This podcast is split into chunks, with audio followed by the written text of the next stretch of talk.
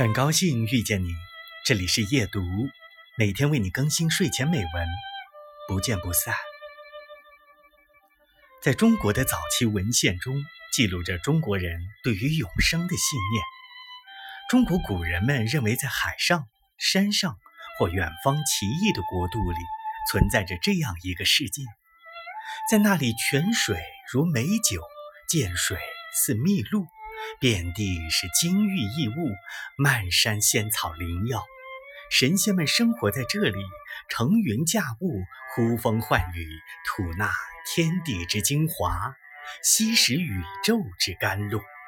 漠然虚静而恬适欢愉，淡泊无为而自得其乐。他们还认为，一般人只要吃了不死之地的东西，就可以像神仙一样长生不老。